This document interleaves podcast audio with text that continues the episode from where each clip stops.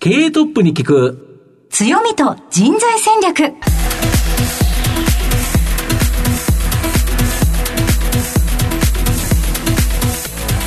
毎度相場の福の神こと藤本信之です。アシスタントの飯村美希です。経営トップに聞く強みと人材戦略。この番組は相場の福の神こと財産ネット企業調査部長藤本信之さんが注目企業の経営トップや人材戦略を担うキーパーソンをゲストにお迎えしてお送りします。企業を作るのはそこで働く人ということなんですがゲストには毎回事業戦略上独特の強みとですねその強みを生かすための人材戦略じっくりとお伺いしていきます。この後早速トップのご登場です。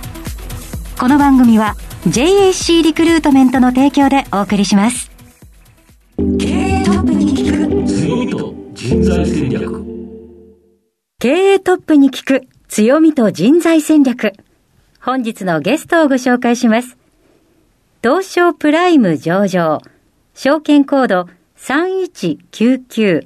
ワタハンホールディングス。代表取締役社長。野原勇さんにお越しいただいています。野原さんよろしくお願いいたします。よろしくお願いします。では早速とはなるんですが、ワタハンホールディングスの事業内容のご紹介をお願いいたします。事業内容としては、はい小売事業、建設事業、そして貿易事業と3つの事業を現在行っております。はい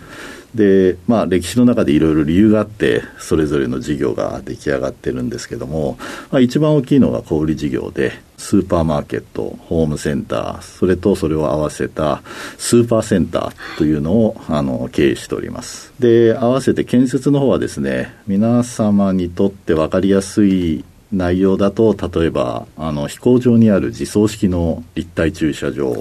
という結構大掛かりなものの建設をやっておりますし、あとはトヨタなど自動車工場のあのリニューアルっていうのを結構大きい事業としてやってます。あとそれ以外にも一般相手ではですね、あの新壁作りの住宅建設っていうのも結構大規模にやっております。それからあと貿易事業は医薬品それから化成品の原料を世界中から輸入してるんで、いろんな世界中にあるあの野生で取れるものっていうのを日本に持ってきて、それを加工して、まあ、販売してるっていうのもやっております。ありがとうございます。後ほどまたじっくりと伺っていきたいと思いますが、まずはトップは企業にとって大切な人材であり強みでございます。トップのお人柄に迫らせていただきたいと思いますので、しばし質問にお付き合いよろしくお願いいたします。はいでは野原さん、生年月日を教えてください。1966年2月17日です。はい。現在おいくつでいらっしゃいますか、えー56歳です。はい。ご出身はどちらでしょうか、えー東京都の新宿区ですんで、はい都会育ちですね、完全に。若い子ですね。はい。それはお父様、お母様のおお仕事の関係とかもあったんでしょうか？えっと、もう父親自身が会社を経営しておりましたんで、まあ、その事務所が東京にあったっていうのがございます。当時、はいもし何か将来こういうふうになりたいっていう夢などがありましたら教えていただきたいんですが。父父親が会社をやってまして、兄弟で兄貴がいて、はいまあ、兄貴が多分会社は継ぐだろうなっていう話はしていたんで、だからうちの親からも、お前には会社はやれないから知識を与えると。で、経営者になれって言われてたんですね。で、その時に必要なものとして、会計の知識と、やっぱり英語、それからコンピューター、この3つは絶対に今後必要になるからって言われて、で、その時にね、私、英語大っ嫌いだったんですよ。あでも、はい。親とね、どうしたら英語できるようになるかなって、それは行って住めばできるようになるよっていうので、それでそのままアメリカに行きました。で、実際行って2週間ぐらいで喋るようになってましたからね、面白いもんですよね。必要に迫られると人間やるご飯食べるにも英語で言わないとはい。注文できないと、そうですね。大学がではアメリカの大学であった。アメリカで大学出ました。はい。その後どのくらいアメリカでは何されていたんでしょうもう11年いまして、は結果的に大学、最初英語学校にいて、はい。その後バイク好きだったんで、機械工学をああ1年ほど勉強したんですが、その時にね、出会った日本人の方だからね、機械工学でお前卒業しても工場長が関の山だぞっって言われて、うん、でその方たまたま MBA 通っててで親からも大学出ても高卒扱いだぞって日本だと。なんでじゃあ MBA まで取っちゃえって言ってで結構その時から図書館に住むような状態で勉強してましたね、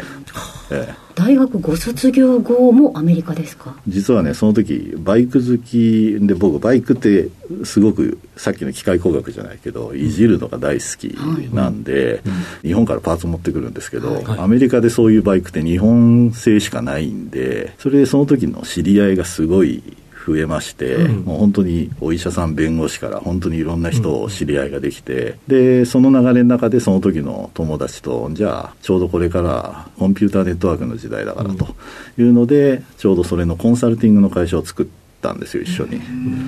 まあ小さいですけどね、数人で結果的にコンピューターネットワークを導入したいっていう会社、弁護士事務所とか会計事務所にそれを導入するっていうコンサルをしてました。日本に帰っていらして最初に何されたんでしょう？えーと、帰ってきて、まあ、そういうコンピューターの絡みが強かったんで、うん、あのそういう通信系の会社の部材をアメリカから仕入れてる会社に一度入りましてでそれによってアメリカに行ってアメリカの複数社と契約を結びながらそれを日本で導入するっていう、うん、ちょうどね日本もインターネットの黎明期だったんで、一気にそういう通信インフラっていうのが広がっていってたんですね。あその関係の会社に1年いて、その後結果的にアメリカの会社が日本に参入するのに、あの日本で事務所を作りたいっていうので、そこと契約をして、日本でまた会社を起こしたっていうのが。企業、そこで起業したはい、まあ、企業というのは現地法人のみたいな形ですけどね、それは、うん、はい、はい、その後も数々のその日本法人に携わられるんですよ、ね、まあ、その向こうのアメリカの会社があのオーナーが会社をもっと大手に今でいう M&A されて、それによって日本にその買った先の会社がやはり日本法人持ってたんで、そことの合併っていうのを繰り返して、でその後2000年には今度 IT バブルの崩壊で、ちょうど IT 系の会社だったんですけども、売り上げがね一気にね4分の1になったんですよ全社で。でなんで社員も一気に4分の1に減らすっていうね、うん、あの大なたを振るでその流れの中で、まあ、僕まだ35だったんですけどね。あの50いくつの方が社長をやってた方がもうあと任せるからって言って辞められてで僕がそこの日本法人の社長にもう一度なって、うん、で立て直しっていうのをやりましたね。日本に帰ってきてからも怒涛のそうですね。はい35歳で急に社長ですもん、うん、ちょっと楽しかったですね、ねそれでね。はい。その後現在の綿藩とのご縁は一体何だったんでしょう？もともと妻の実家があの綿藩経営しておりまして、でまあ娘しかいないっていう流れだったので。で私はその前の社長がね会社を辞めるときに5年以上は絶対外資で同じ会社であの社長やるなでないと次の展開ができなくなるよって言われたんで、ともかく35でなったんで40歳になった時に辞めますって言って、辞めましてで次自分でまた起業しようかなって悩んでる時にちょうど綿藩が上場準備をしてるんで、それに伴った将来の戦略を立てる人が欲しいからっていうので声がかかったんで、入りました。誰のタイミングだったんですね。さて野原さんの人となりに迫らせていただきました。皆さんにはどのように伝わりましたでしょうか。この後は組織の強みと人材戦略に迫ります。経営トップに聞く強みと人材戦略。今日のゲストは東証プライム上場証券コード3199ワタハンホールディングス代表取締役社長野原勇さんです。さて、ここからは会社についてお伺いしていきます。まあ、ズバリこの番組は強みと人材戦略というタイトルなんですけど、御社すごく歴史が古くて、慶長3年創業の綿屋さん。これがもともと創業なんですか？そうですね。はい。この綿屋が綿の自由化とともに、まあ、農機具の販売など、金物店になっていったということですか、はい、そうです。なるほど。で、そこから金属を扱う建設業と、まあ、ホームセンターなどをやられる小売に、こう分かれていったと。いうことなんですか？はい。御社の場合、この四谷駅から見る、綿藩っていう、あの、でかい看板。はい。あれあ、なんであんなに目立つんですか？ビルよりも看板の方が大きいですけどもね、うん、でも作った当時は、多分あのビルしかなかったんですね。でしょうね、四谷に。昭和39年ですから、生まれる前ですね。ちょうど生まれる前のオリンピックですよね、はい、東京オリンピックの時にできまして、はい、で何にもあその当時の写真見ても、もう周り何もないところに突然、ボツンとボツンと立ってて、だから看板もドーンと大きく立ててて、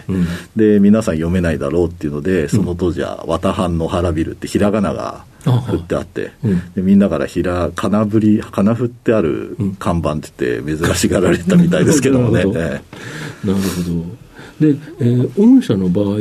このビジネスとして、まあ、小売業、これが今一番大きくなってるわけなんですけど、はい、この小売業のその差別化ポイントというか、御社の強みって何になるんですか？小売業の差別化ポイントは、うん、正直、どんどん変わっていってまして、まあ、皆さんご存知の通り、うん、もう大英とか、うん、あの、やっぱり一世を風靡した小売業も、必ず衰退していくっていうの、ね、やっぱり時代の流れにやっぱりっていう感じですよね。ありますんで、まあ、弊社の場合はもともとホームセンターの前、まあ、バラエティストアに近かったんですけども、要は商店街でいう食品以外の金物屋から何から何でも扱いますよと、スポーツ用品もあれば、家電もあれば、家具もあればっていう、そういう雑多屋だったものがホームセンターっていう形になっていって、で、ホームセンターだけだとっていうので、ホームセンターがちょうどあの数が増えすぎたねっていう時期に食品をちょっと今後の流れとして導入しようっていうので、食品導入っていうのがスーパーセンターの流れですね。だからスーパーセンター化した時は売り場面積変わらないままで、あの売り上げ自体はほぼ4倍に増えたっていうぐらい、やっぱり今までは男性の方がほとんどお客様だったのが、うんまあ、そうですね、ホームセンターに行くって、なんとなくイメージ男性ですよね、それが平日需要と週末需要っていうのが、完全に両方取り込めるっていうので、それだけ増えるっていう流れが、でまたホームセンターの方の売り場も半分にしたのに、売り上げは逆に3倍ぐらいに増えるっていうぐらい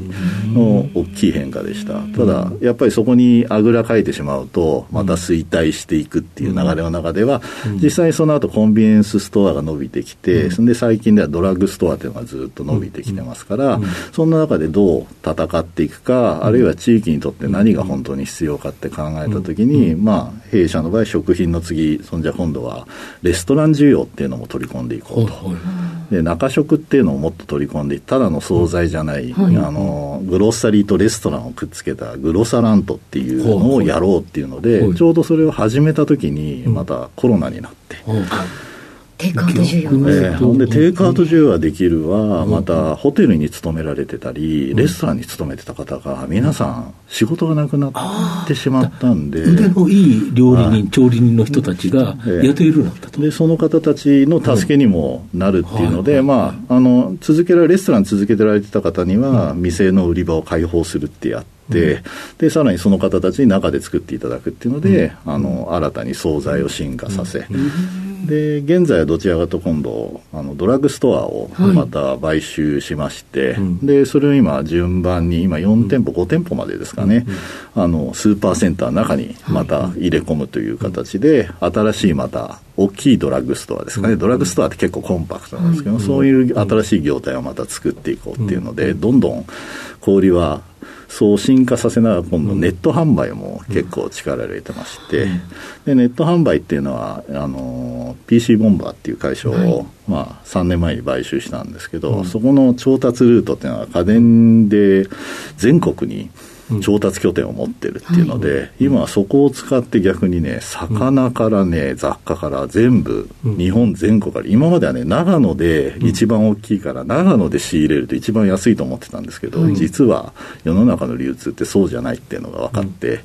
なんで、ネットとも融合しながら、物流も今、うちは力入れてやっていってますね。だからちょっとぐちゃぐちゃになっちゃいましたけど、いやいやいやいや。店舗数はいくつぐらいあって？今、大体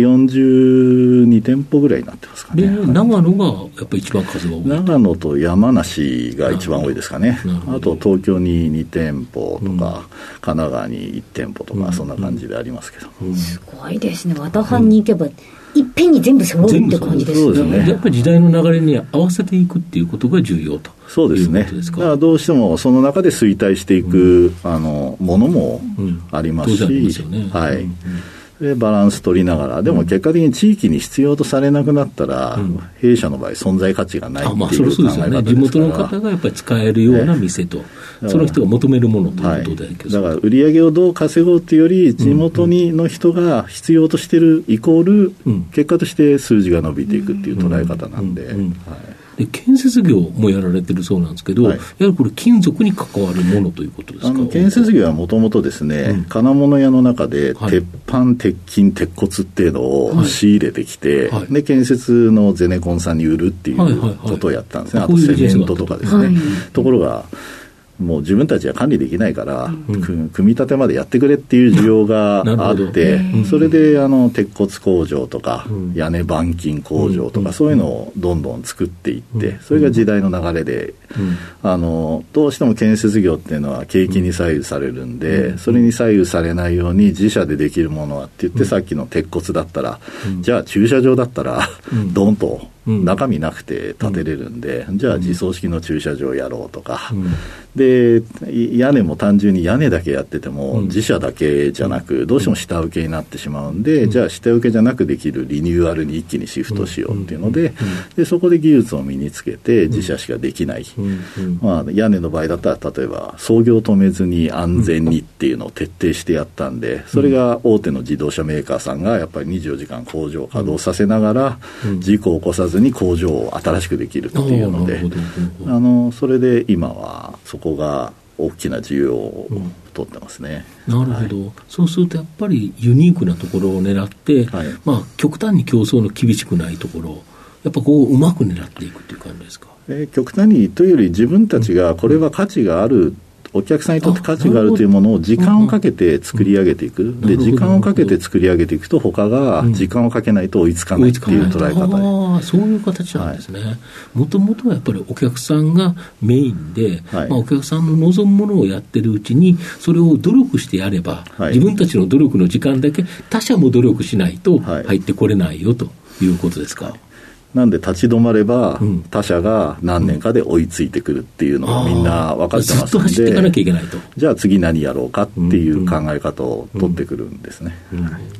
で御社って、なんか上場企業の中で、筆頭株主が従業員持ち株会っていう会社、なかなか少ないと思うんですけど、はい、結構株主構成、ユニークですよね。そうですね、もともと綿屋をやってた時に、はい、のれん分けっていうので、はい、古参の店員がどんどん、あの自分たちで同じ事業を展開するっていうのがあって、うん。うん、結果的に本家本物が大きくならない。うん。うんなんで、株式会社化するときに、みんな残ってもらって、一緒に大きくしようよっていう考え方をしたんで、はい、もう株式会社化したときから、従業員即持ち株制っていう形を、未上場の時から、もう未上場の時からですね、まあ、それなんで、上場時にはもう、うん。1000人以上の従業員株主っていうのが、あの引退された方たちが持たれてるっていう状態になってましたね。で今後、御社の成長を引っ張るもの、何になるんですか、弊社の場合、うん、まあ、会社のマークが合わせるっていうマークを使ってるんですね、はい、これ、人が一口に集まるっていうので、あの本当に創業前から使ってたマークなんですけど、要はみんなそれぞれが違った能力を持ってるんで、それを掛け合わせて新しいものを作ろう。つまり今は上場のあの会社説明上の絡みで小売業とか建設業とか貿易業っていうセグメントに分けて説明するようにはしてますけど、これっていうのはあと5年10年経つと全く違う業態になってる可能性があって、そのためにも異業種を取り込んで、うん、そこのいい価値をどんどん取り込んで変えていこうっていうのが、うん、うちの次の戦略としてやってる部分ですかね。なるほど。御社の場合、昨何回もお話の中に M&A でっていうような形で、はい、やっぱりいろんなものを新たに取り入れる、合わせるっていうことが、やはりお得意な企業という感じですか、そうですね、はい、でそれをあの、うん、オープンに取り込めるっていうのが、一つ、中にいる人間たちが、うん、あここのこれいいね、じゃあ取り込んでみようとか、うん、まあ、逆に社内の教育の仕組みも、そうやって異業種同士をわざと組み合わせて、あの話せる機会っていうのを意図的に作ってますんで、なるほど、今、御社って何人の方が働いてるんですか、えっと、パートさんも含めて5000人ぐらいですね。はい。やはり一番数が多いのは店舗やはり小売業ですね。小売業の方ですか？はいえっ、と、本体っていうか、はい。正社員だと何人ぐらいになるんですか？正社員2000人超えるぐらいじゃないですかね。あそうなんですか。はい。まあ、企業っていうのははい。人が支えるっていう形だと思うんですが、この人材の獲得っていうのは結構重要かと思うんですけど、はい。新卒と中途入社、それぞれどれぐらい取られてるんですか？えーそうですね、新卒は大体毎年50人ぐらいですかね。中途の方が多いかもしれませんね、あそう100人ぐらい取ってるかもしれませんね。なるほど。はい。例えば新卒で、和田藩にはこんな人が来てほしいとか、望む人物像などございますでしょうか？結果的にオープンに人のいいところを取り込んで自分が成長したいっていう思う方が一番うちには合ってると思いますね。結果自分一人じゃできないけど、うん。5人集まるうん。と5倍の力じゃなくてうん。何十倍のあ力にになるっていう。はい。常にそういう発想で、あの教育の仕組みも組み立てるようにっていうふうに考えてます。中に入った後、例えばどういう研修とか研修はいっぱいありますね。へ例えばこれこんなユニークなやつがあるよとか、ねまあ、あの研修ではないんですけど、うんうん。例えば新規事業研究会っていうのをやっていて、はい。これはもう業種、業態関係なく、はい。こちらで選別した5人から10人がチームになって、はい。で新しい単純にそのチームで新しい事業を考えなさいってやるんですけど、まあ、考えるのが得意な人とまとめるのが得意な人と発表するのが得意な人とかいろいろいるんでそれぞれがそれぞれの役割のもとでやっているとところであなたの店こうこうこうだけどこんなことやればいいのにねなんて話が結構当たり前に出てきてでその中であって今まで自分たちが当たり前だと思ってたものが、他の業種の人から見るとおかしなことだったっていうのはすごい多くて、あのなんでこれはもう15年ぐらいも続けてますかね。はい。これは別に年次とか違う人たち、全然違う人を組み合わせるんですか、えーもう関係なしですね、まあ、ちょうどそのコロナの前からだからテレビ会議システムを本格的に導入してて、ほぼほぼ半分はそれで使ってたぐらい、いろんなエリアの人たちが、あそっか、地域も違った方が、同じような同質の人じゃない人が集まると。そうですね、はあ、それこそまさに御社のもともとの理念にある合わせるということですか。はい。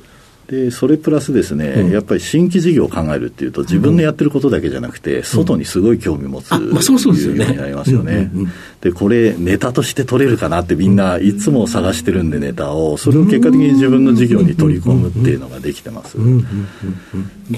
なるほど、時代の流れをはい。やっぱり見て、合ったものを新規事業としてまあはいやろうと考えるから、そうすると今、時代で何が流行ってくる、はい。例えば今、コロナ禍、はい。で、その次に来るのはアフターコロナという形で言えば、だどうなるだろうってみんな考えるということですか？そうですね。まあ、それも5年先、10年先、世の中どうなってるかで考えてくださいってやってますから。まあ、みんなパニックにはなってると思いますけど、ルールの中でやっぱり人の発表を否定しないとかすべてを3分間で説明するってルールにもなってるんで。ああんまり長くやるなと。ええ。なんですごくポイントを絞って、ぐってやる流れが取れますんで、でもこれやることでね、家族の会話が増えたとかね、うん。あと本当に今まではジムのだけをやってた女性の方とかがすごい会議で発言するようになったりとか、なるほど。あいろんな効果が出て、ちょっと面白かったですね。そうですよね、まあ、将来を見るんだったら、自分の子供を見て、あこんなのが流行るんだったら、この先はっていうのがありますよね。はい。逆に子供に今何が流行ってるってうん。いうあ聞くっていう家庭の会話がね、結構広がるっていうのはよく聞きますね。いや、いろんな才能が集まって、しかもそれを認め合うっていうところもまた素晴らしい、あの、社内の否定しないっていうのはいいですよね。そうですね。否定されちゃうと、なんか間違いがあるのかなっていう、なんか原点主義っていう形になっちゃいますよね。あと否定されてる人がいるとみんな発言しなくなっていってしまうそうですよね。こんなこと言っていいんだっていうのでどんどん活性化されていくっていうのはありますね。あと、まあ、この番組ですね、ちょうどお昼に放送してるんですけど、はい。社長、ランチって何を食べるのが多いんですか？ほとんど会議ですね。ランチミーティングっていうので、はいはい。あの結構僕、誰とでも話すように、うんあのお昼の時間ってオープンにしてるんで、うんうんだからもう本当に普通の店の社員の人から、うんうん部長、役員の人まで含めて、うんこの日空いてますか？っていうのが必ずアポが入ってきて、うんで、どんどん埋まっていって、まあその人たちに大体お昼買ってきてもらって、一緒に食べるんで、もうその時その時で、あの食べるものは違うんですけども、で1時間ほぼほぼだから仕事っていうより雑談してる感じですかね、また相談事をされるとそこにこっちからのヒントでまた彼らにとっても次の展開が見えてくるっていうので、まあだからそういう使い方ですね、あのあまりお昼何食べるって言って食べてないんで、回答にはなってないかもしれませんけど、いやでもすごくオープンな風土が伝わりました。はい、では最後の質問お願いします。はい。あの、社長の愛読書など、この番組リスナーにですね、一冊おすすめの書籍、ご紹介していただきたいんですが。弊社研修で今度次世代経営者育成研修っていうのもずっとやってきてるんですけども、はい、あのその中で必ず、うん、あの読むようにしてるのが、まあ、1冊より2冊あるんですね。ではい、で1冊がねカモメになったペンギン。ペンギンって移動しないのに、うん。はい。移動しないことによってだんだん衰退していくと要は氷がなくなっていって沈没しちゃうよと、だからカモメになってて本当にカモメになったわけではなく要は渡り鳥になる、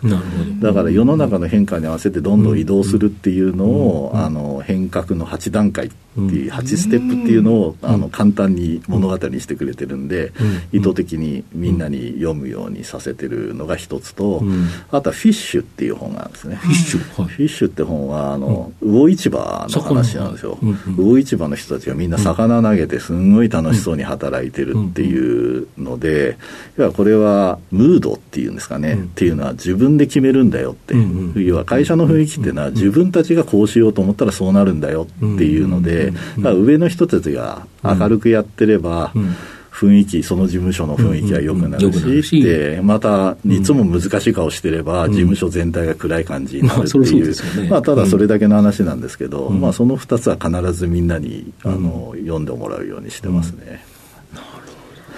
ありがとうございます。面白そうですね。ぜひリスナーの皆さんも手に取っていただければと思います。えー、改めまして本日のゲストは、東証プライム上場、ワタハンホールディングス代表取締役社長、野原勇さんでした。野原さんありがとうございました。ありがとうございました。ありがとうございました。経営トップに聞く強みと人材戦略東証プライム上場 JAC リクルートメントは世界11カ国に展開するグローバルな人材紹介会社です。スペシャリストや管理職の人材紹介を通じて長年にわたり多くの企業の成長に貢献した実績を持ちます。当社では役員、CFO、CIO、本部長、社外取締役などの経営幹部層の人材紹介に特化した専門部署、JAC エグゼクティブを構え、企業の経営課題解決を支援しています。経験豊富なコンサルタントが経営課題をヒアリングし、課題解決に導く人材をご紹介いたします。企業の経営改革を担う人材など、経営幹部の採用なら、東証プライム上場、証券コード2124、JAC リクルートメントにお任せください。お送りしてきました経営トップに聞く強みと人材戦略そろそろお別れのお時間です今日のゲストはワタハンホールディングス代表取締役社長野原勇さんでした。ラジオ日経のウェブサイトにはお写真もございますのでぜひチェックお願いいたします。それではここまでのお相手は相場の福の神財産ネット企業調査部長の藤本信之と飯村美希でお送りしました。次回のこの時間までほなまたお昼やで。経営トップに聞く強みと人材戦略。この番組は JAC リクルートメントの提供でお送りしました。